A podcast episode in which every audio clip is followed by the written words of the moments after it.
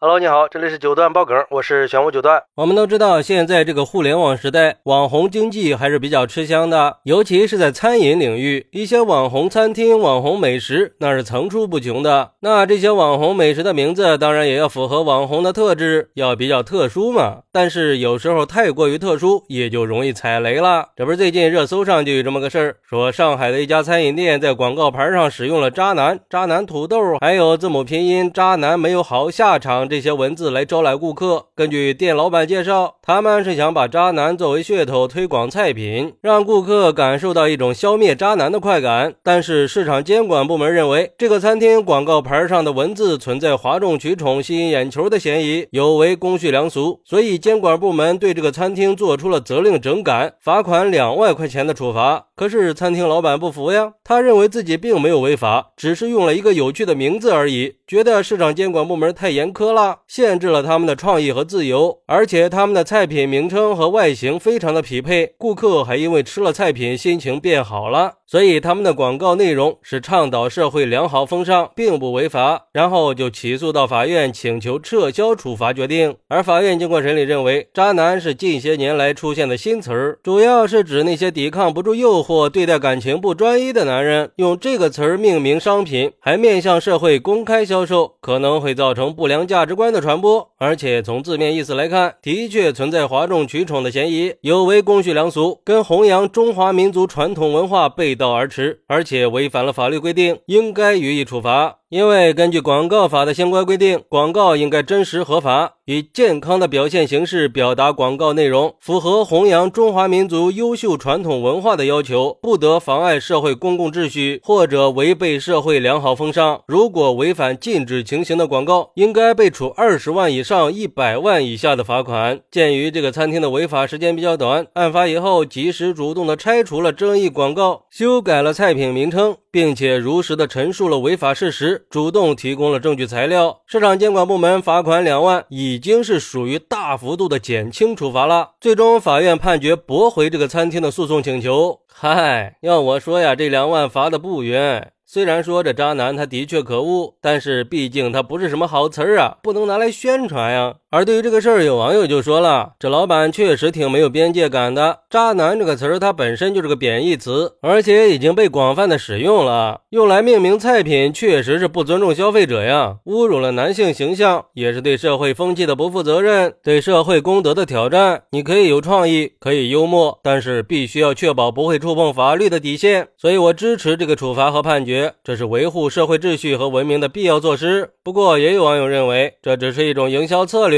应该不会涉及违法吧？也应该被允许。而且，这个老板也只是想做个有趣的梗而已，没有伤害到任何人。这样的处罚太过于死板了，没有理解年轻人的幽默感，限制了他们的创新和表达。但是，我觉得呀，这个事儿是让我们看到了法律的严肃性，是给那些想在广告创意和法律之间找平衡的商家敲响了警钟，提醒他们。任何人都不能轻易的越过法律的界限，在进行广告宣传的时候，也应该注意遵守法律法规，维护社会公共秩序和良好风尚。而且，我觉得用土豆来宣传渣男，有搞男女对立的嫌疑啊！作为商家，就应该具备一定的社会责任感和商业道德。这菜品的名字也是你产品的一部分，它不只是个简单的标签儿，它代表了品牌形象和价值观。所以说，给菜品起个不恰当的名字，可能不只是会引发争议，还会给消费者带来负面的印象，最终只会损害商家自己的声誉和利益。尤其是在这个信息爆炸的时代，更应该警惕自己的行为和言论。总的来说，这个事儿就是在告诉我们，商家在进行广告宣传的时候一定要把握好平衡啊，不能只是追求营销效果。有时候，不管你的广告多有创意，都不能违背法律和社会伦理道德，这是底线。好，那你认为给菜取名叫“渣男土豆”，它是有创意呢，还是有违公序良俗呢？快来评论区分享一下吧！我在评论区等你。喜欢我的朋友可以点个订阅、加个关注、送个月票，也欢迎点赞、收藏和评论。我们下期再见，拜拜。